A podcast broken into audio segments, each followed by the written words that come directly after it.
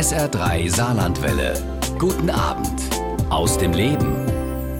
Neven Subotic wurde mit Borussia Dortmund deutscher Meister und DFB-Pokalsieger. Neben Erfolg hatte er schon als junger Fußballer, wovon viele träumen. Schöne Autos, ein großes Haus und viel Geld. Doch Zweifel und Scham kommen bei ihm auf. Er stellt sich die Frage, wie gerecht ist es, dass ein Fußballer wie er Millionen verdient und andere nicht genug zum Leben haben. Er gründet daher eine Stiftung und baut fortan Brunnen in Ostafrika. Damit ermöglicht er Menschen Zugang zu sauberem Wasser. Inzwischen hat er seine Profikarriere beendet und konzentriert sich komplett darauf, die Welt ein Stück gerechter zu machen. Seine Geschichte vom Profifußballer zum Aktivisten erzählt er in seinem Buch Alles geben, warum der Weg zu einer gerechteren Welt bei uns selbst anfängt. Und über diese Geschichte unterhalten wir uns heute mit ihm bei SA3 aus dem Leben. Hallo Nevin, schön, dass du mein Gast bist. Hallo Uwe, freut mich. Mich auch. Und ja, wir haben unser Gespräch aufgezeichnet. Dafür bist du mir aus Dortmund zugeschaltet gewesen, wo du immer noch lebst und auch deine Stiftung zu Hause ist. Also du bist mit Dortmund offenbar auch über den Fußball hinaus noch verbunden geblieben. Ja, auf jeden Fall. Also zentraler Punkt mittlerweile ist äh, die Stiftung und wo der Sitz ist, da bin auch ich. Hättest du dir einmal träumen lassen, ja, ein Buch zu schreiben? Nee, also äh, vor allem nicht ein deutsches Buch. Ich selbst, ich lese fast ausschließlich in Englisch, weil ich äh, eine Zeit lang in Amerika gelebt habe und mich daran einfach gewohnt habe. Und es war immer etwas, irgendwie seit zehn Jahren, wo Leute um mich herum gesagt haben, ah, solltest du mal machen, weil einerseits die Fluchtgeschichte, ähm, dann nach Deutschland und später nach Amerika ist schon interessant. Dann natürlich auch der fußballerische Aspekt und mhm. dann jetzt zu guter Letzt äh, dann auch der Stiftungsaspekt. Und ja, mit der Zeit wurde dann für mich deutlich, ja, ich sollte mich mal dem Ganzen wagen. Aber es hat echt äh, ja, knapp zehn Jahre gedauert, bis ich das dann tatsächlich auch gemacht habe. Es ist ein tolles Buch geworden, ja, über deine Geschichte und deinen Weg, über den wir heute uns auch unterhalten wollen.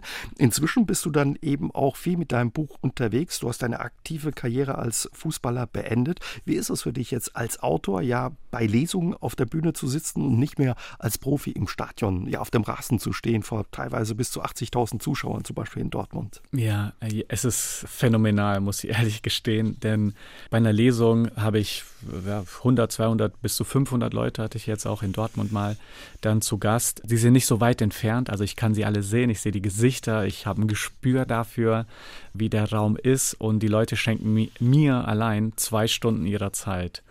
Das ist schon eine wundervolle Ausgangslage mhm. und ich habe äh, auch jetzt mit dem Buch und der Lesung an sich dann auch die Möglichkeit, nicht nur eine Geschichte zu erzählen, über welcher Fußballer der Beste ist, gegen den ich jemals äh, gespielt habe, ne, sondern viel mehr Gehaltvolles und ich glaube auch Relevanteres äh, an, die, an die Menschen zu richten. Und äh, das macht mir enorm Spaß und das kommt auch bei einer Lesung, glaube ich, sehr gut rüber. Da lass uns mal auf deine Geschichte gucken und deinen Weg, den du eben auch erzählst in deinem Buch Alles geben. Für deine Geschichte spielt eine große Rolle auch deine Kindheit. Du wurdest in Banja Luka, dem ehemaligen Jugoslawien, dem heutigen Bosnien und Herzegowina geboren. Deine Eltern haben ja 1990 kurz vor dem Jugoslawienkrieg mit dir und deiner Schwester das Land verlassen und sind nach Deutschland gekommen. Du warst damals so eineinhalb Jahre alt, wenn das richtig ist, und mhm. ihr seid ja in die Nähe von Pforzheim gezogen.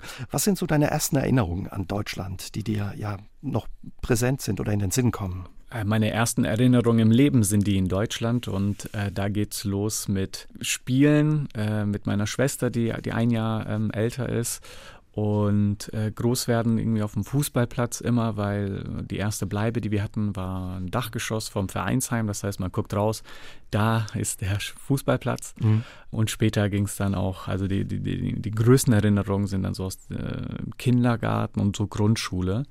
Ähm, nur so lange durften wir auch in Deutschland bleiben und das auch immer sehr viel spielen mit anderen Kindern. Ich hatte auch einen besten Freund, der Asayo, der Bosnier war. Ähm, viel Fußball aber auch tatsächlich. Mhm. Aber auch schöne Erinnerungen höre ich raus.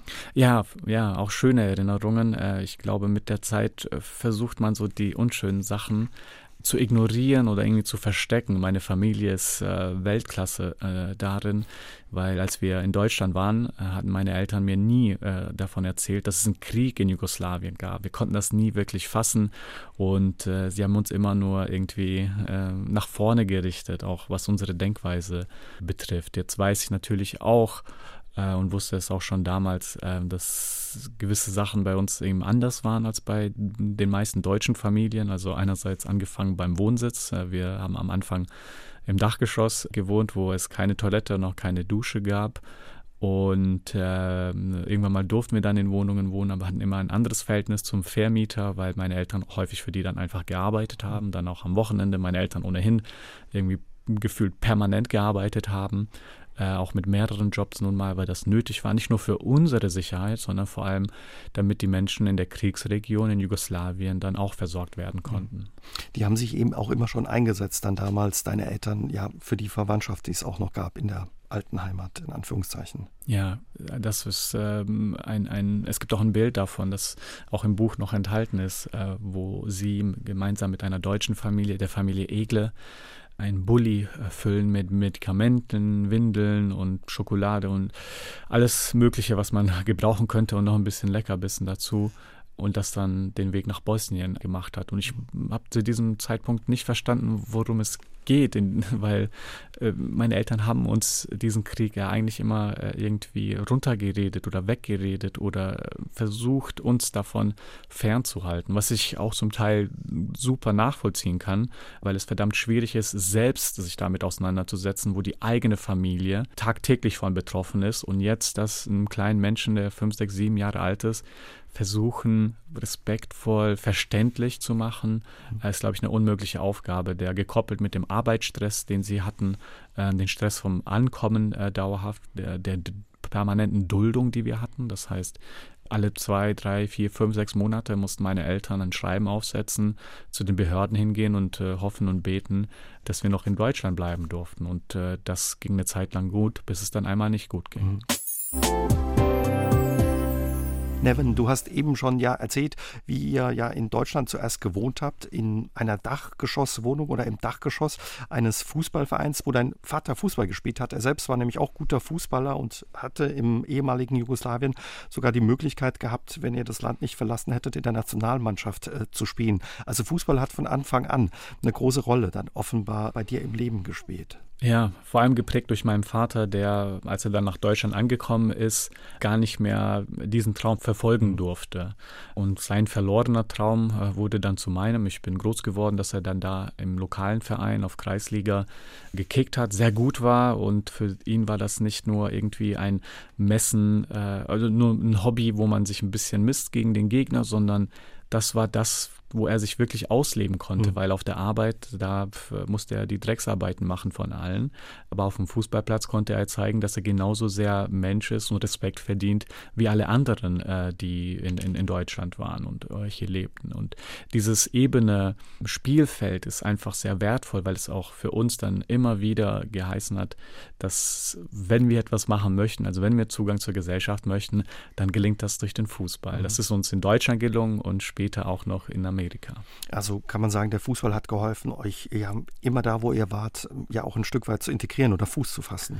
Ja, es ist eine Form der Sprache. Ja? Äh, man ist gemeinsam, man kann sich unterhalten. Es ist eine Grundlage für die zeitliche Investition, die uns auch jemand schenkt, um uns mal kennenzulernen. Ja, das, das gab es sonst nicht. Man mhm. läuft nicht einfach die Straße runter und spricht jemanden fremd an und sagt, hey, komm mal auf einen Kaffee vorbei. Aber wenn man dann gemeinsam Fußball spielt, dann ist man jeden Tag oder wie häufig man das dann auch macht, einfach mehrere Stunden mit anderen Leuten. Man, man sieht ihre Qualitäten, also einerseits ihre sportlichen und wahrscheinlich davor oder danach noch ganz andere Qualitäten und, und, und äh, bekommt einen Zugang zu den Menschen, lernt ihn kennen, lernt ihn riechen, lernt ihn einfach auch sehen und das hat äh, enorm viel gebracht. Meine Familie und äh, ich habe es mittlerweile ein bisschen besser gelernt, aber wir sind nicht die großen Redner oder die ganz lustigen oder die, die sich in den Vordergrund stellen können oder die großartig mithalten können. Uns muss man so ein bisschen ja, im Dialog mitziehen. Ja, ich glaube, das kommt auch zum Teil aus der Flucht her, ne? dass meine Eltern all das, was sie aufgebaut haben in, in, in Bosnien damals, das wurde alles entweder zerstört oder, oder im, im besten Fall einfach von ihnen weggenommen. Und dann mussten sie nicht nur eine neue Sprache lernen, sondern auch eine neue Kultur, wo sie zum Teil akzeptiert, zum anderen Teil auch großartig nicht akzeptiert mhm. wurden. Also ich habe zwei Geschichten aus dieser Zeit, wo uns deutsche Familien wirklich stark unterstützt haben. Mhm. Was sind das für Geschichten? Angefangen bei Frau Stumpf. Das ist, äh, hat sich dadurch ergeben, dass mein Vater von Haustür zu Haustür gegangen ist in einem kleinen Dorf da im Schwarzwald, im Schönberg und einfach angeklopft hat. Und bei Frau Stumpf ist er hängen geblieben, weil sie ihn dann auch gefragt hat, Nicht nur, also mein Vater würde immer nach Jobs fragen und sagen, mhm. ich kann hier den Garten machen und meine Frau kann hier putzen oder so weiter und, und so weiter. Und äh, die Frau Stumpf hat ihn aber dann gefragt, hey, ähm, wo wohnt ihr denn? Und als er sagte, hier im Dachgeschoss, hat sie uns eingeladen zu sich nach Hause. Sie selbst ist dann auf die Couch gezogen, damit meine Eltern ihr Schlafzimmer bekommen konnten. Und meine Schwester und ich waren dann im Gästezimmer. Und diese Geschichte prägt uns bis heute. Ich erzähle sie so gerne, weil das für Frau Stumpf auch einen Mehrwert dargestellt hat. Sie hatte auf einmal Leute um sich herum, hat sicherlich auch bis am Anfang ein bisschen Stress gekostet, aber ähm, es war eine größere Familie und sie war alleinlebend. Naja, und für uns war das die Möglichkeit, wirklich anzukommen, mhm. auch mal in engen Kontakt mit jemandem zu sein, der das nicht irgendwie nur aus Mitleid tut, sondern dann auch durch die Auseinandersetzung miteinander, die auf Augenhöhe war, gemeinsam isst, gemeinsam trinkt, gemeinsam Kaffee und Kuchen macht und so Zeit verbringt. Das ist eine wichtige Geschichte und die andere ist die von Familie Egle, die vor allem durch ihren christlichen Glauben, glaube ich, sehr stark geprägt waren und engagiert waren, was aber auch, glaube ich, nicht nur zwingend zutrifft. Es gibt genug Leute, die zur Kirche gehen, aber das dann nicht umsetzen, was da ist oder an andere Glaubensrichtungen denken, wo die Handlung noch ein bisschen äh, fehlt. Und Familie Egle hat uns auch ähm, zu sich zu Kaffee und Kuchen eingeladen. Und das war natürlich dann auch ein kulturelles Ereignis für uns, weil ne, wir waren das so nicht gewohnt. Für meine Eltern war das auch ein bisschen neu. Da hat der Schliwowitz noch gefehlt. Ne? Dann hätten sie sich ja ganz heimisch gefühlt. Aber auch ein sehr respektvoller Austausch. Ich weiß noch, äh, wir konnten keinen Urlaub machen, weil wir durften das Bundesland nicht verlassen aufgrund unseres Status, Duldungsstatus. Aber die, die Kinder von Familie Egle waren mal unterwegs und haben uns dann Bilder gezeigt, so Diashows, wie damals üblich war, von ihren Reisen nach Amerika und keine Ahnung, wo sie noch alles waren. Aber es war, es war schön, es war wertvoll und auch Familie Egle war dann die Familie, die mitgearbeitet hat an diesem Bulli, der vollgeladen wurde mit Medikamenten und Windeln und Nahrung und so weiter. Das war die Familie, die das eben auch mitgeprägt hat. Und das waren so zwei wichtige Geschichten. Hätte es diese zwei Geschichten nicht gegeben, dann weiß ich nicht, ob ich eine Geschichte hätte. Du hast uns vorhin erzählt, ihr musstet dann nach zehn Jahren Deutschland verlassen, weil der Duldungsstatus deiner Familie abgelaufen war. Wie war das für dich und deine Familie? Hast du verstanden, warum ihr plötzlich Deutschland verlassen musstet? Gar keine Ahnung. Äh, also ich habe das gar nicht verstanden. Äh, wir waren wunderbar integriert und hatten eben äh, Frau Stumpf, Familie Egle um uns. Ich war in der Grundschule in der vierten Klasse, hatte die so gut abgeschlossen, dass ich die Möglichkeit gehabt hätte, ins Gymnasium zu gehen. Meine Schwester, die war schon im Gymnasium. Also viel mehr hätte der deutsche Staat von uns nicht einfordern mhm. können. Aber trotzdem wurde die Duldung abgesetzt und die Abschiebung drohte. Und ich weiß noch, dass meine Eltern gesagt haben, setzt euch mal hin meine Eltern, die machen das nie, äh, mit uns ernst reden, weil immer irgendwie, keine Ahnung, äh, die haben, versuchen das alles von uns fernzuhalten. Wir haben das bis daher auch nicht gewusst, dass wir einen Duldungsstatus hatten und dass der jeden Monat irgendwie äh, wegfallen könnte. Und als sie uns das gesagt haben, ja, war das einfach eine, eine lange Verarbeitungsphase, weil wir auch nicht verstanden haben, was das jetzt wirklich bedeutet. Jetzt weiß ich, dass ich eigentlich meine ganze Kindheit äh, in eine Schublade gestellt habe und diese Schublade irgendwie einfach weggeworfen habe, weil das ist weg. Ja, die Freundschaften, die ich geknüpft habe, die konnte ich danach nicht mehr aufrechterhalten. Ich musste ja dann in ein neues Land, in einer neuen Region, mit einer neuen Sprache und einer neuen Kultur ankommen. Ihr seid dann, um eben nicht zurück nach Bosnien zu müssen, in die USA gegangen, wo mhm. ihr eben, wie du sagst, wieder von vorne anfangen musstet, was sich auch nicht leicht war, eben nochmal, nachdem man schon mal neu angefangen hatte, nochmal neu beginnen zu müssen. Ja, und ich würde da auch äh, wirklich die Schwierigkeit meiner Eltern in den Vordergrund stellen. Denn für uns als Kinder, wir sind in die Schule gekommen, haben die Sprache ziemlich schnell gelernt. Aber klar, so ein Zusammenhalt äh, mit, mit, mit, anderen Leuten hier aus, aus der Gemeinde hatten wir niemals, wie wir das in Schönberg im Schwarzwald noch in Deutschland hatten. Und für meine Eltern ist es neue Sprache, all das, was sie in Deutschland gemacht haben. Also da liefen viele Arbeiten über irgendwelche Netzwerke, über ein paar Leute, die dann noch irgendwas gebraucht haben. Dann hat sich auch die Qualität meiner Eltern äh, durchgesprochen in der Region und sie waren dann ein bisschen angekommen, aber in Amerika all das wieder komplett weg. Zehn Jahre ankommen, komplett weg, von null auf und dann noch in einem Land, das eigentlich ja von Migranten äh, gegründet mhm. wurde, mhm. jetzt aber wo ja, es sehr wenige Möglichkeiten gab. Mein Vater wurde dann LKW-Fahrer, äh, war dann irgendwie drei Wochen im Monat äh, dann weg, ist quer durchs Land gefahren. Meine Mutter musste wieder dort anfangen, wo sie in Deutschland quasi aufgehört hatte, aber in anderem Maße. Jetzt äh, musste sie irgendwas, äh, also Häuser sauber machen, das noch mit Schwierigkeiten der Sprache, ohne wirklich Freundeskreis oder so weit oder ein, ein privates Leben führen zu können war das schon ein richtig großer Brocken. Dir hat dann auch wieder der Fußball geholfen, ja, Fuß zu fassen und dich zu integrieren. Du hast bei dem College-Team in, später dann in Florida gespielt, äh, später dann sogar für die Auswahl der US-Nationalmannschaft, für die Jugendauswahl und wurdest mehr oder weniger durch Zufall entdeckt dafür. Wie war das oder wie kam es dazu? Genau, ich war in Amerika, wo es eigentlich hauptsächlich Parkfußball äh, gibt, äh, immer auf dem niedrigsten Niveau unterwegs, weil da gibt es keine Hierarchisierung der Ligen, da gibt es nicht die bessere Liga, es gibt nur die teureren Ligen, wo man sich quasi einkaufen muss. Äh, das konnte ich aber nicht, weil meine Eltern waren nicht reich genug. Und ähm, deshalb war ich in, in, einem lokalen Park unterwegs, dort, wo ich auch immer war, habe dort ein bisschen gespielt mit meinem Vater. Und äh, neben uns war ein Trainer, der eine Mannschaft trainiert hatte. Und die Mannschaft, die war so zwei Jahre älter als ich, die kannte ich, weil ich auch immer wieder mal mit so älteren Mannschaften gespielt hatte, um mit einem höheren Niveau spielen zu können. Und ich ging zu ihm rüber, meinte, hey, kann ich auch mal damit trainieren?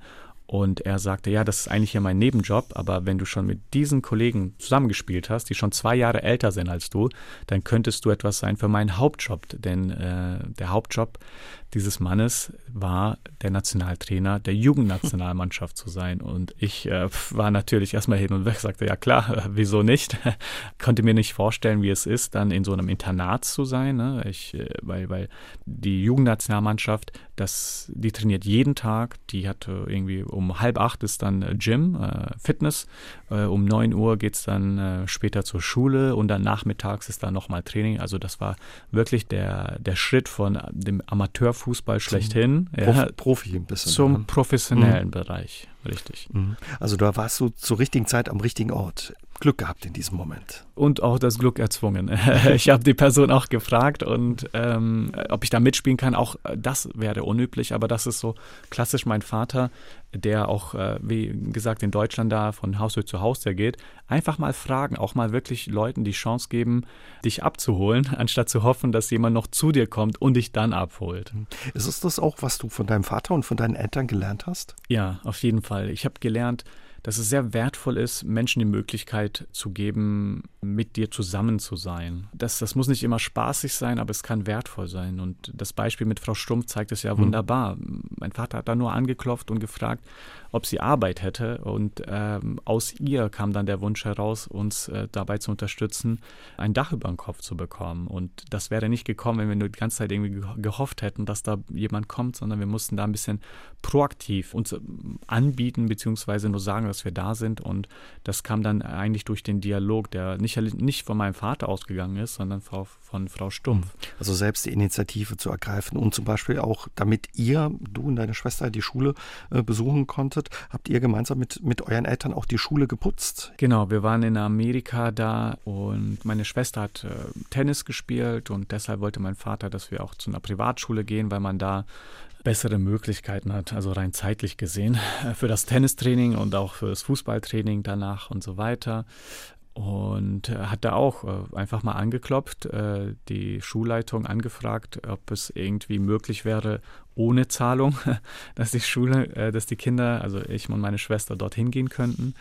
Und ähm, ja, daraus wurde ein regelmäßiges Engagement. Jede Woche war ich dann mit meiner Mutter hauptsächlich da, aber mein Vater mit meiner Schwester dann Tennis trainiert hatte.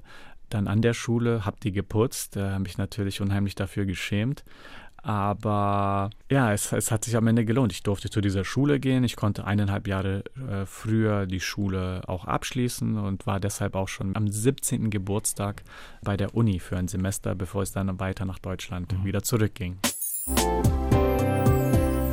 Du hast uns eben gerade erzählt, mit 17 ging es dann ja für dich wieder zurück nach Deutschland. In den USA hattest du mehr oder weniger ja den Grundstein für deine Fußballerkarriere gelegt und bist dann mit 17 Jahren eben wieder nach Deutschland gekommen, um ein Probetraining bei Mainz 05 zu machen. Es hat geklappt. Plötzlich hast du dann ja 2007 in der Bundesliga gespielt für Mainz. Wie war das für dich, dieser Sprung ins Profigeschäft? Unglaublich, weil äh, es war so unbegreiflich wie ich, äh, ein Junge, der in Amerika guten Fußball gespielt hat, es in Deutschland schaffen konnte, einer der Top 5 Ligen in der Welt. Es gibt nicht viele Amerikaner, die das geschafft haben. Und äh, deshalb hatte man wenige Vorbilder an sich. ähm, aber im Endeffekt war ich da und habe dann auch ja, in sehr kurzer Zeit gesehen und erlebt, wie die anderen Spieler ja, ganz normale Menschen waren. Ja. Und irgendwie hatte ich die mir ganz anders vorgestellt, mhm. ne, als wären das äh, so, solche Mutanten, die irgendwie seit dem dritten Lebensjahr schon darauf hingepolt werden, professionell Fußball zu spielen. Und dann noch gekoppelt mit all dem, nicht nur Reichtum, sondern auch gesellschaftliche Anerkennung für diese Berufsgruppe war, war wild, war unvorstellbar für mich, weil ich keine Berührungspunkte dazu so wirklich hatte. So, ich war auch als Kind äh, Fußballfan, aber das war es dann auch so. Ich dachte, ja, der ist ganz gut, das ist ganz toll, aber wie sich das auf der anderen Seite dann ausfüllt, das habe ich dann neu kennengelernt und das war beeindruckend. Mhm. Das glaube ich, ja. Und in Mainz war Jürgen Klopp dein Trainer. Er hat deine Karriere ja lange begleitet und auch eine wichtige Rolle in deiner Karriere gespielt. Ihr wart dann später auch zusammen in Dortmund, wo er dich ja hingeholt hat. Euch beide verbindet, kann man glaube ich schon sagen, fast sowas wie eine Vater-Sohn-Beziehung. Wie hat er dich geprägt und ja, was würdest du sagen, hast du auch ein Stück weit von ihm gelernt? Ja, Klopp hat mir erstmal sehr stark geholfen, in Deutschland überhaupt anzukommen. Ich war 17, meine Eltern leben weiterhin in Amerika, also ein Kontinent entfernt. Und seine Werte, vor allem diese, diese menschliche Herangehensweise, respektvoll für den Mensch zu sein, nicht nur den Arbeitnehmer, den Spieler, den man irgendwie dirigieren muss, sondern wirklich auch äh, die Person dahinter zu sehen, war sehr hilfreich für mich und es hat sich sehr gut angefühlt. Auch wenn Fußball ja eigentlich so ein dynamischer Sport mit mhm. so viel Druck ist, dann jemanden da zu haben, der immer für einen Lacher gut ist, der immer auch darstellt, dass äh, alles in Ordnung sein wird, selbst wenn man Fehler macht. Und diese Sicherheit war für mich wertvoll, weil er auch ja, jemand war, der, der glaube ich, ein, ein, vollendetes Leben ge gelebt hat oder beziehungsweise auf dem richtigen Weg war. So jemand, der sehr, sehr treu ist äh, sich selbst gegenüber. Und äh, ich habe das auch von ihm einfach mitgenommen, mhm. weil das sehr einzigartig und beeindruckend war, auch wie er das erfüllt hat. Wenn du sagst, dass das sehr einzigartig ist, also so einem Typen wie Jürgen Klopp begegnet man dann nicht so häufig im Profifußballgeschäft. Nee, es gibt äh, viele verschiedene Charaktere. Es gab noch ein paar, die ähnlich waren. Da muss ich sagen, bei mir, ich hatte noch einen Nationaltrainer, Radomir Antic und auch äh, Jean-Louis Gasset in, in, Frankreich. Das waren so Leute, die waren so an der Rente und die hatten diese menschliche Reife, die ein Kloppo schon mit Pound 40 hatte. Mhm. Dann gibt es äh, natürlich so Leute wie Tuchel oder Fischer von Berlin oder jetzt von Chelsea. Ähm, ne, das sind äh, ja, das sind Getriebene, die sind äh, sehr fachlich, ähm, die sehen aber auch natürlich das Personal als äh, Leute, die oder Sachen, die dirigiert werden müssen. Und das kann auch zum Erfolg führen. Bei mir war es aber schon so, dass Kloppo so all das verkörpert hat, so dieses Fachliche und das Menschliche und das in einem sehr jungen Alter. Und ich durfte ihn ja knapp neun Jahre, glaube ich, begleiten, so dass er wirklich meine, also die prägende Zeit tatsächlich angeführt hat mit den Werten, die er darin auch mhm. transportiert hat. Und da gab es gute Phasen, da gab es schlechte Phasen, also habe ich alles äh, davon mitgenommen. Du bist dann eben ja mit ihm oder ihm gefolgt nach Dortmund, wo du fast zehn Jahre gespielt hast. Ihr habt dort viele Erfolge auch gemeinsam gefeiert. Zweimal die Meisterschaft gewonnen, einmal den DFB-Pokal, standet im Finale der Champions League. Ihr wart damals eine unheimlich junge Mannschaft und ihr habt auch viele schöne Momente, Gänsehautmomente zusammen erlebt. Was ist so dein größter Gänsehautmoment, der dir immer in den Kopf kommt, wenn du an die Zeit denkst? Ähm, der eine ist schwierig, schwierig aber ja. einer der schönsten ist ähm, ähm, tatsächlich dann die, so diese erste Meisterschaft, weil ich glaube, ich war, keine Ahnung, 21 oder so zu diesem Zeitpunkt. Ähm, keiner hat das erwartet. Wir waren eine junge Mannschaft ne? und plötzlich werden wir Meister. Etwas, was, glaube ich, kaum einer, vielleicht die zwei, drei Älteren äh, in der Mannschaft irgendwie eine Ahnung hatten, was das jetzt bedeutet, was jetzt passiert, weil für uns, wir wussten nicht, was jetzt passiert und naja, so die Feier war einfach herrlich und ähm, auch dann ein paar Tage später hatten wir die große Feier in der Stadt Dortmund, da waren halt 600.000 Menschen äh, draußen. Also das war komplett Blockade in ganz Dortmund und daraus kommt ja auch die Bedeutung des Vereins und des Erfolgs und auch einfach des, des, des Gemeinsamseins. Das war, das, also das war wirklich so dieser Moment zu sehen, 600.000 und da war keiner irgendwie äh, ein bisschen erfreut, sondern da war volle Euphorie dahinter. Alle haben mitgefiebert und ähm, das gemeinsam zelebriert und das war, das war wirklich einer der schönsten Momente. Du hast ja den Traum des Profifußballers gelebt. War das auch immer so ein Traum oder vielleicht ein Stück weit auch einfach häufig ein Albtraum, weil viel Druck in der Öffentlichkeit zu stehen, alle Augen sind auf einem gerichtet? Wie ist das? Ja, beides. es kommt damit einher. Es war als Kindheit war es noch ein Traum und dann später, wenn man diesen Traum sozusagen lebt, sieht man auch die Schattenseiten da drin. Mhm. Und das wurde sehr stark deutlich ne, äh, in dem Moment, äh, wo man berühmt ist, verändert sich einerseits die Umstände, aber dann auch natürlich alles andere um einen herum. Weil mit, ich glaube, 2021 musste ich schon zweimal Leute anklagen, weil es Probleme mit, mit Geld gab. Ich hatte was geliehen oder wurde abgezockt von irgendwelchen Dienstleistern und äh, das ist rar, würde ich sonst behaupten, für 21-Jährige solche Erfahrungen und solch, mit, mit solchen Sachen auseinanderzusetzen.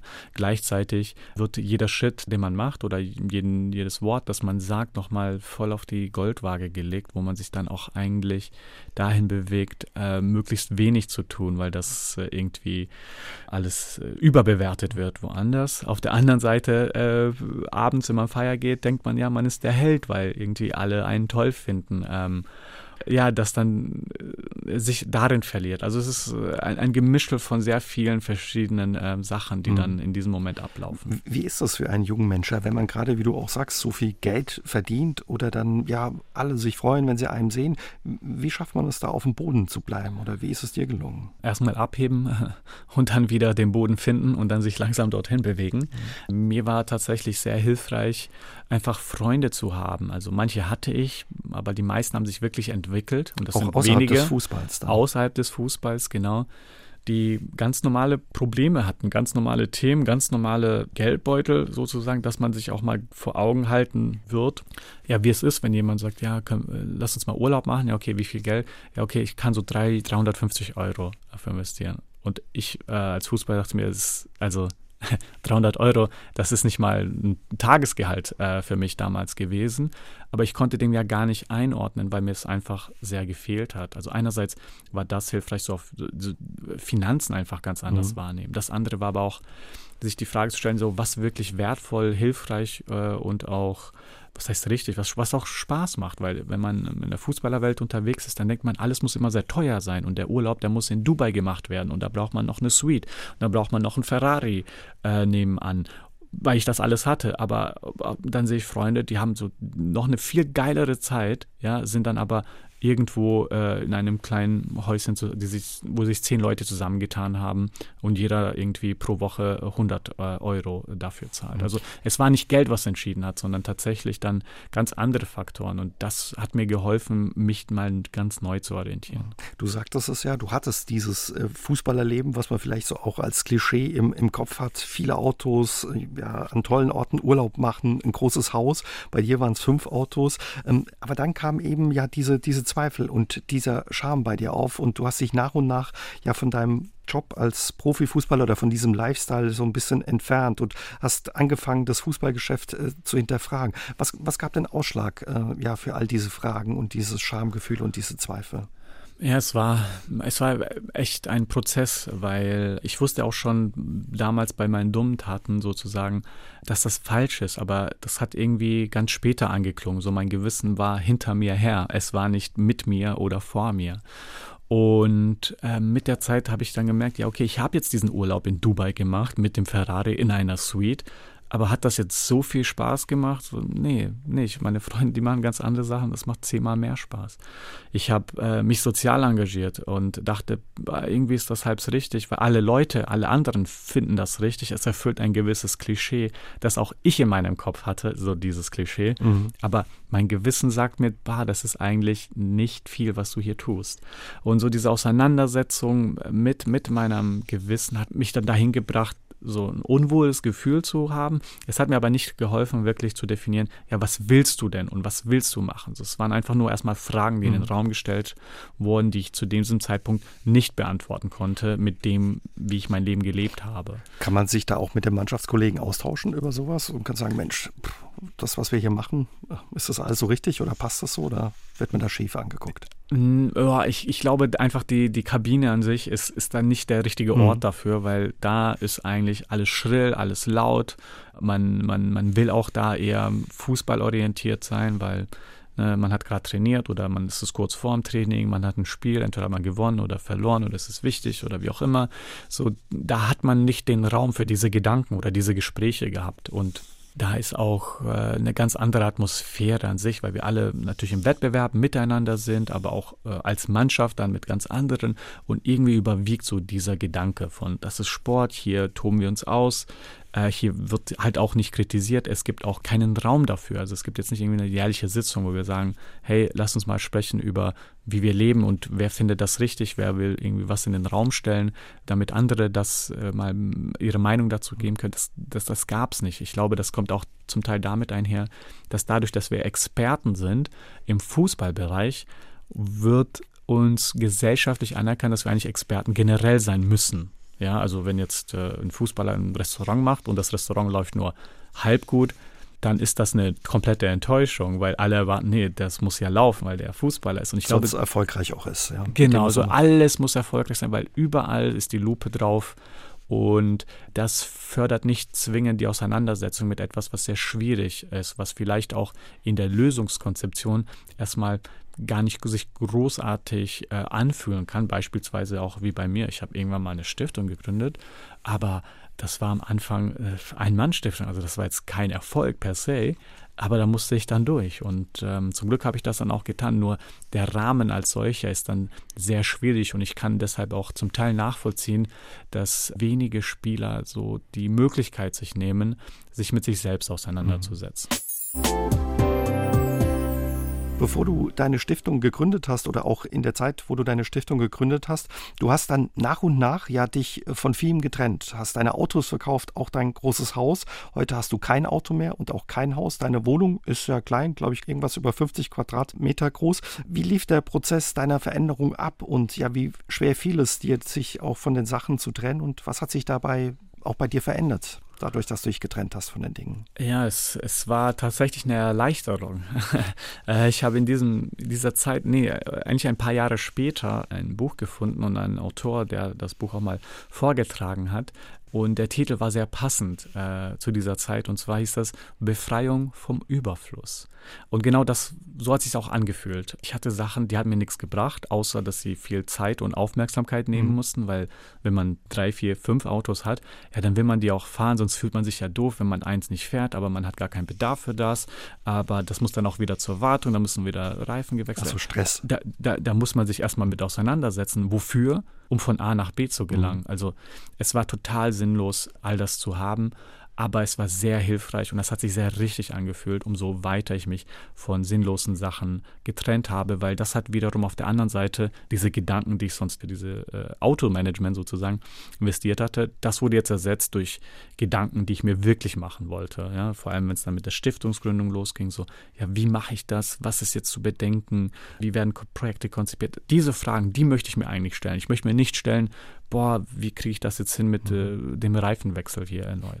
In dem Vorwort zu deinem Buch Alles geben schreibt Jürgen Klopp, dass du dann auch angefangen hast, in der Kabine oder in den Pausen Bücher zu lesen, zum Beispiel über Brunnenbau. Wie kam das dann bei deinen Mannschaftskollegen an? Was, was haben die gesagt? Was macht er da? Oder? Ja, ich, ich glaube, ich bin eher dafür bekannt, dass ich irgendwie eigen bin, meine eigenen Sachen zum Teil dann auch mache.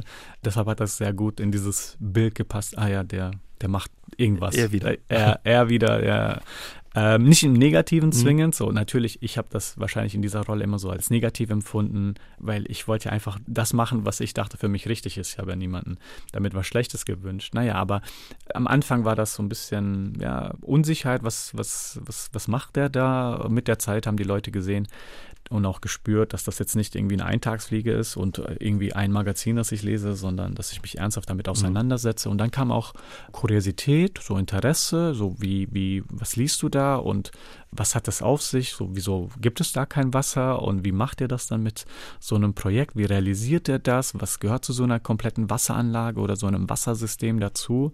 Äh, und das waren dann sehr, sehr, sehr schöne Gespräche, auch wenn es wenige waren. Aber das liegt auch daran, dass eben so eine Kabine nicht, nicht die Möglichkeit, ja, also wir sind da auch in einem anderen Kontext dann immer unterwegs. Und wie haben die Jungs reagiert, als du deine Autos verkauft hast, ja, mit den dicken Schlappen? Ich glaube, das hat keinen interessiert, außer mich selbst. und haben gesagt, ähm, oh, super, kann ich ein Schnäppchen machen. Ja, ja, so ungefähr. Ich, ich glaube, das hat bei wenigen irgendwie mhm. ähm, einen großartigen Effekt gehabt. Also ich habe es gespürt, ne, weil ich hatte dann irgendwie ein Auto, so ein Mini Cooper, der ganz cool war und wo ich merkte, ja, das passt total, war auch gebraucht gekauft. Und für die anderen war das einfach, ja, der fährt jetzt halt keine S-Klasse oder äh, whatever, äh, aber gut, du, der macht sowieso sein Ding. Du beschreibst es auch, dass du ja, wenn du dann zum Beispiel mal die Bahn genommen hast oder mit der U-Bahn gefahren bist, äh, die Leute dich darauf angesprochen haben und gesagt haben, Mensch, toll, dass du das machst. Und du dachtest, Mensch, was soll das jetzt? Ich fahre doch nur mit der Bahn. Ne? Ja, ähm, also ich, ich kann natürlich verstehen, auch so aus Fanseite, dass das, dass das schön ist, weil sozusagen einer von uns jetzt auch Fußballer ist. Ne? Mhm. Aber es ist zum Teil auch für mich ein bisschen äh, in meiner Rolle so verblödend, weil ich dann gemessen werde anhand dass ich Bahn fahre und dass das gut ist. Und jetzt zuletzt vor einer Woche oder so hat mich jemand auch gefragt, so ja, du kennst dich ja dann hier aus mit den ganzen Bahnnetzwerken. Und ich dachte mir, nein, ich kenne so die drei Bahnen, die ich nehme hier in Dortmund und bin Bahnfahrer, so wie ein Großteil hier der Gesellschaft auch, die auch nicht dafür gefeiert wird, dass sie Bahn fahren. Und ich habe damit ein Problem, wenn andere Leute etwas bewerten, diese Bewertung, dieses Kriterium einfach nicht schwachsinnig ist, aber keinen wirklichen Gehalt hat und man dagegen dann auch behauptet, jemand ist gut oder jemand ist nicht gut, weil ich hatte eine lange Zeit in meinem Leben, wo Leute etwas bewertet haben, was so gar nicht im Einklang war mit meinen Kriterien, beispielsweise dieses soziale Engagement. Mhm. Ja, ich war da unterwegs äh, mit dem BVB, wir gehen dann ins Kinderkrankenhaus kurz vor Weihnachten und verschenken Artikel, also Geschenkartikel. Das ist so das mit das Letzte, was ein krankes Kind dann braucht oder ein, ein, ein Kinderkrankenhaus noch zusätzlich braucht. Vielleicht eher Equipment oder ganz andere Sachen. Naja. Also für schöne, schöne Bilder dann. Genau, schöne Bilder, Presse ist mit dabei. Und dann wird auch extern bewertet. Das ist gut, boah, toll. Aber Nee, das ist, ist es nicht zwingend. ich weiß nicht, ob das mittlerweile abgeschafft wurde oder sich äh, vielleicht äh, die Frage gestellt wurde, anstatt Geschenkartikel, vielleicht können wir da noch finanzielle Hilfe leisten für Operation oder für Equipment, für das Kinderkrankenhaus, weil das wäre tatsächlich wertvoll gewesen. Und de deshalb habe ich so diese Frustration mit, ja, oh, du fährst Bahn, super toll, ja, weil das eine sehr niedrige Messlatte ist. Also ist schon gar keine, ist gefühlt. Aber ich kann es auch verstehen. So. Du hast dann 2012 die Neven Subotic äh, Stiftung gegründet, mit der du Sanitäranlagen und Brunnen in Äthiopien, Kenia und auch Tansania, also in Ostafrika, baust und so den Menschen Zugang zu sauberem Wasser ermöglichst. Warum gerade Ostafrika und warum gerade Wasser? Wie kam es dazu? Ja, Wasser ist äh, mit das Wichtigste. Also nachdem ein Mensch Luft braucht, braucht die Person auch Wasser. Und Fakt ist, dass knapp 800 Millionen Menschen weltweit gar keinen Zugang zu sauberem Wasser haben. Und das bedeutet im Umkehrschluss, dass sie drei, vier, fünf, sechs Stunden täglich unterwegs sind, um dann an verdrecktes Wasser zu gelangen, das dann äh, gesundheitsschädlich ist, nicht fördernd. Äh, und diese Zeit und die Gesundheit, die wird einfach dem Menschen geraubt, obwohl es ein Menschenrecht ist, äh, Zugang zu mhm. diesen lebenswichtigen äh, Grundlagen auch zu haben. Und ähm, der Fakt, dass wir in Ostafrika sind, beziehungsweise erstmal in Äthiopien angefangen haben, ist der, dass wir nicht mit internationalen Organisationen arbeiten möchten, wo die Headquarters in London oder Bonn oder in Washington DC sind, sondern wir wollen mit lokalen Organisationen arbeiten. Das unterscheidet uns von ähm, sehr vielen Akteuren. Mhm. Und äh, Äthiopien hat aufgrund seiner Historie großartige Organisationen für die jeweiligen Regionen ähm, aufgebaut, weil der Staat sich damals nicht gekümmert hat äh, unter dem Monarchen und auch nicht in der Militärdiktatur, die da bis 91 geherrscht hat. Äh, und so gab es diese Parallelstrukturen. Und äh, deshalb haben wir mit so einer Grassroots-Organisation eine Partnerschaft äh, begonnen, die damals die Hungersnöte in den 70ern und auch in den 80 ern Jahren im Norden von Äthiopien dort war, dort daraus gewachsen ist und auch wirklich großartige Kompetenzen äh, vor Ort aufweisen, die enorm wichtig sind. Also ihr habt euch auf die Suche nach Partnern gemacht oder hattest du schon eine Verbindung ja, nee, zu der Region? Nee, nee, wir sind da sehr unemotional bei der Auswahl, weil es geht tatsächlich darum, für uns die Frage zu beantworten, wie können wir langfristig funktionierende Projekte und Systeme aufbauen. Ja, dafür braucht es Partner, die Kompetenz haben, die auch Vertrauen haben ähm, von den Menschen da in der Region, die auch mit den lokalen Behörden zusammenarbeiten können. Und ähm, das ist was anderes, wenn es eine internationale Organisation ist, als wenn es eine lokale Organisation ist, wie in diesem Fall, die schon seit äh, 40 Jahren äh, dort agiert. Und mhm. deshalb äh, bauen wir auf dieses äh, Vertrauen und auf diese Erfahrung und auf diese Kompetenz eben auf. Du reist auch regelmäßig eben dann in die Region nach Äthiopien und mhm. die anderen Länder, besuchst die Projekte. Nimm uns mal mit dorthin. Was erlebst du da vor Ort? Ja, äh, besuchen ist schön gesagt. also wir machen unsere Controlling-Aktivitäten dann vor Ort, stellen sicher, dass die Qualität stimmt und äh, gucken auch, dass äh, die anderen äh, Maßnahmen, die sicherstellen sollen, dass die Projekte langfristig funktionieren können, dass diese auch vorankommen und also geprüft werden. Auf Dauer auch bleiben dann. Nicht ja. einmal der Brunnen gebohrt wird und man ist dann wieder weg, sondern dass genau. auch lang, langfristig funktioniert und Wasser genau. spendet. Oder?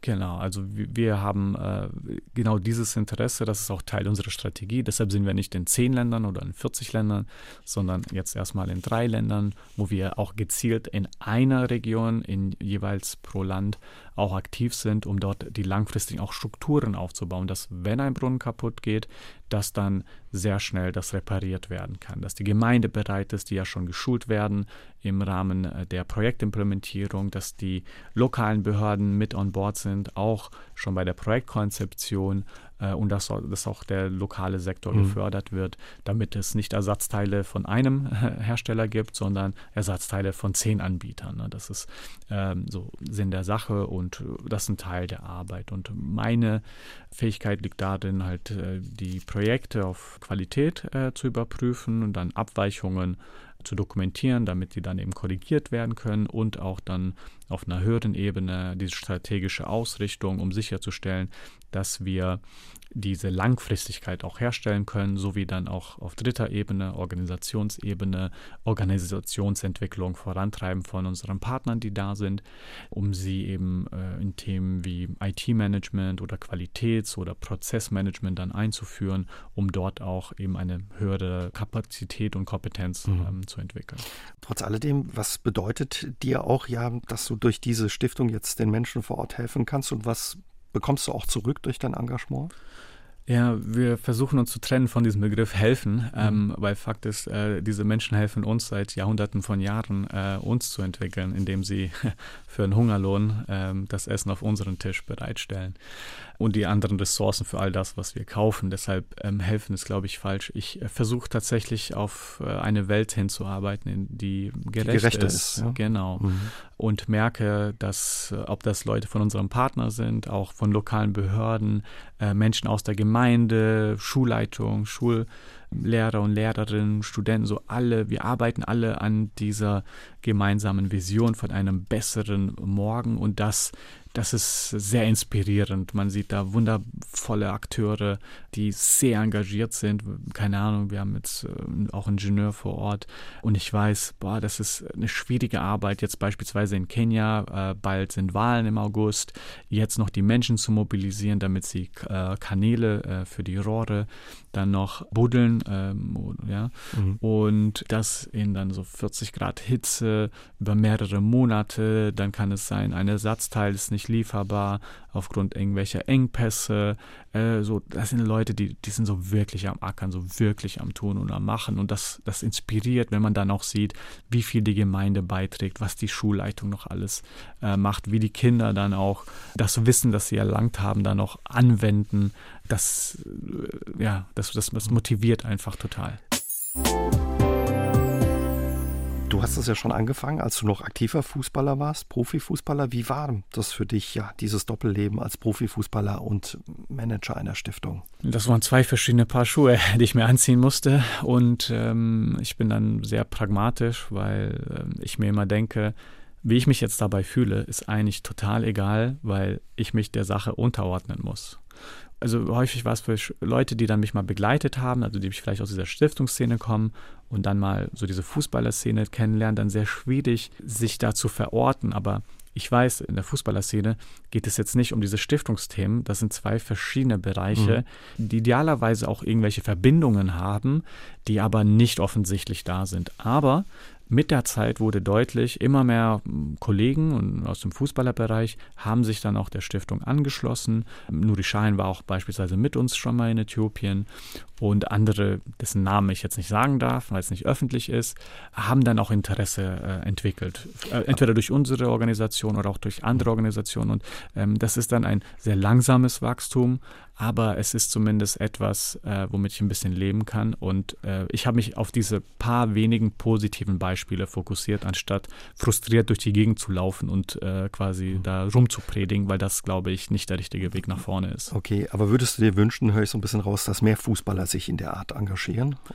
Hm, ich würde das sogar ähm, nochmal auf eine höhere Ebene bringen und zwar mehr der Gesellschaft. Ne? Fußballer sind auch eine gewisse Abbildung der Gesellschaft. Ja? Fußballer sind nochmal eine besondere Gruppe, weil das in der Regel sehr junge Männer äh, sind, mhm. von denen wir jetzt momentan sprechen, die ja gar keine Leitung haben, sondern ihr Arbeitgeber sagt, spiel Fußball, mach nichts anderes, ja, und äh, hol die Punkte. Die Fans äh, drumherum ja, unterstreichen das natürlich. Also der Druck dahingehend ist sehr monoton auf Fußball. Erfolg ist das, woran man gemessen wird. Alles andere ist so nice to have, also schön äh, als Nachtisch, aber der muss nicht zwingend da sein. Und äh, das sehe ich natürlich auch in weiteren Teilen der Gesellschaft, die sich äh, dann ein bisschen anders einordnen. Und zwar zwischen oh, mein, mein Nachbar und der drumherum, die machen was oder machen etwas nicht. Und äh, ich orientiere mich also an denen. Ja, mit dem gleichen Beispiel gehen auch Fußballer voran. Ne? Ich auch. Also damals, als ich Fußballer Vorbild war. einfach dann. Ich glaube, man braucht nicht nur Vorbilder, um so Beispiele von wie es sein könnte, sondern am Ende des Tages muss man sich selbst fragen, wer möchte ich sein? Hm. Ja, ich muss ja auch nicht mal mein Vorbild sein. Vielleicht ist mein Vorbild einfach total unrealistisch, weil beispielsweise ich arbeite jetzt jeden Tag in der Stiftung, das ist totaler Luxus, ja, ich, dass ich mein, die Person, die ich bin, äh, total auch anwenden kann in meinem Arbeitsumfeld und den auch dort wiederfinde. Bei jemandem, der, keine Ahnung, Getränke verkauft, kann das schwieriger sein, das so im Einklang zu bringen. Vielleicht ist da ein anderes Art von Engagement möglich, etwas, was sich wöchentlich ausprägt, ja, oder monatlich oder oder. Wenn man dann noch zwei Kinder hat und dann noch einen Hund und äh, noch Eltern im, um, um diese Masche kümmert, dann braucht man noch mal andere Beispiele, von denen wir noch nicht so viele sehr prominent haben. Ja, ich glaube, es gibt viele Beispiele, viele Menschen, die sich wundervoll, auf wundervolle Art und Weise ja, engagieren. Ehrenamtlich gerade. Ähm, ja. ja. viele auch ehrenamtlich, viel Aufklärungsarbeit hierzulande leisten. Manche spenden dann auch noch Geld hinzu, andere sind einfach bei jeder Aktion dabei. Und all das sind verschiedene Beispiele, die leider nicht so häufig erzählt werden und deshalb fehlen sie uns manchmal. Aber sie gibt's. Das kann ich auf jeden Fall behaupten, nachdem ich jetzt zehn Jahre das mache und halt mich in diesem Raum bewege. Es gibt Leute mit viel Geld, es gibt Leute mit wenig Geld, es gibt Leute mit keinem Geld, die sich engagieren, es gibt Leute, die sind jung, es gibt Leute, die sind alt, es gibt Leute mit zwei Kindern, mit vier Kindern, mit keinen Kindern und alle engagieren sich, alle schaffen das zu tun. Nur ich habe das Glück, dass ich sehr viele Beispiele davon habe und die hoffe ich auch teils durch meine Erzählung davon auch in die Gesellschaft hineinzutragen. Hat sich dein Blick persönlich äh, verändert, ja eben durch deine Arbeit und deine Erfahrung mit der Stiftung? Und wie hat sich vielleicht auch ähm, dein Blick auf Geld und das Materielle verändert durch die Arbeit über die Jahre? Ja, ich habe mein Bild dahingehend ähm, geändert, dass ich jetzt in meinem Konzept von Leben äh, mich der Gesellschaft unterordne. Ja, also ähm, vorhin habe ich auch schon das Beispiel gesagt, so wie ich mich fühle bei einer gewissen Sache, ist total egal. Ja, also als Reaktion auf etwas. Ne? Wenn wir jetzt beispielsweise auch den Ukraine-Krieg äh, nehmen, ich hatte Leute in meiner Nachbarschaft, die gesagt haben, boah, ich bin so betroffen, ich bin so betroffen. Ja, wie sehr betroffen bist du? Also hat sich irgendwas bei dir geändert? Nee, ja, okay, gut, dann wie betroffen bist du? Kannst du schlafen abends? Ja, kann ich.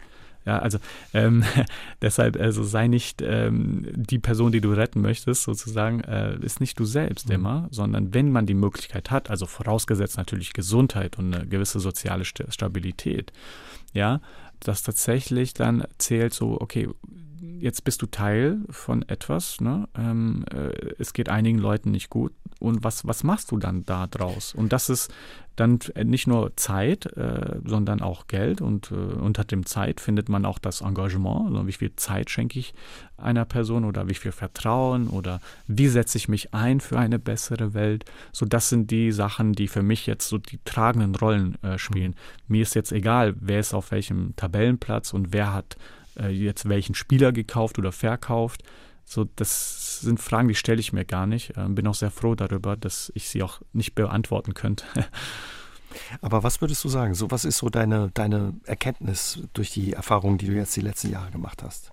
Ich glaube, dass ein wichtiges Erkenntnis ist, dass es dieses Gefühl von wir gibt, also von wir die Gesellschaft, die es auch auf einer globalen Ebene gibt. So, das gibt's. All das ist eine Realität. So, ich kann oder jede andere Person, die jetzt auch zuhört, in einen Flieger sich reinsetzen, irgendwo hinfliegen, ein paar Stunden außerhalb, dann noch hinfahren und dort ist eine Gemeinde, die einen wahrscheinlich sehr willkommen heißen würde. So diese Beispiele haben wir in Tansania, in Kenia und auch in Äthiopien gemacht. Es ist dann dieses Gefühl von, von, von Heimat, wirklich, dass man sich mit Leuten zusammenstellen kann, äh, gemeinsam sprechen, sich austauschen und man ziemlich auch schnell merkt, boah, die Welt ist eins, weil die Güter, die die Leute für einen Hungerlohn nach Europa oder ne, nach Europa schicken, ja, von denen profitieren wir und wir profitieren davon, dass sie so wenig dafür verdienen, ja, bis gar nichts. Und auf der anderen Seite kommt da auch dann nicht das Wirtschaftliche äh, im Vorschein, sondern vor allem dann so dieses Menschliche, woraus wir dann auch schließen, dass sich das Wirtschaftliche auch ändern muss. Auch das, äh, was die Völkerverständigung betrifft, äh, muss sich verändern. Wir müssen weg von den Bildern, dass äh, Afrika total unterentwickelt ist und die Menschen dort dankbar sind, nur dass sie jetzt einen Hungerlohn verdienen können, weil wir ihnen sozusagen einen Arbeitsplatz gegeben haben. Nee, nee, nee, das ist alles Schrott. Äh, und das merkt man dann, wenn man auch wirklich sich damit auseinandersetzt und auch dann ein Gespür bekommt für die Mitmenschen, weil ich setze mich nicht für andere ein, ich setze mich für meine Mitmenschen ein. So sehe ich mhm. das und so spüre ich das. Und ähm, das gibt es auch wirklich für die Leute, die vielleicht noch nicht diese Berührungspunkte hatten. Und das kann auch manchmal lokal natürlich der Fall sein in Deutschland. Und das finde ich ist das Wertvolle an sich. Wertvoller. Dann wünschen wir dir ja für deine weitere Arbeit alles Gute und weiterhin viel Erfolg und ja, vielen Dank für deine Zeit. Vielen Dank, hat sehr viel Spaß gemacht. Aus dem Leben. Der SR3 Talk am Dienstagabend ab 20.04 Uhr gibt's auch zum Nachhören auf sr3.de, auf YouTube und in der ARD Audiothek.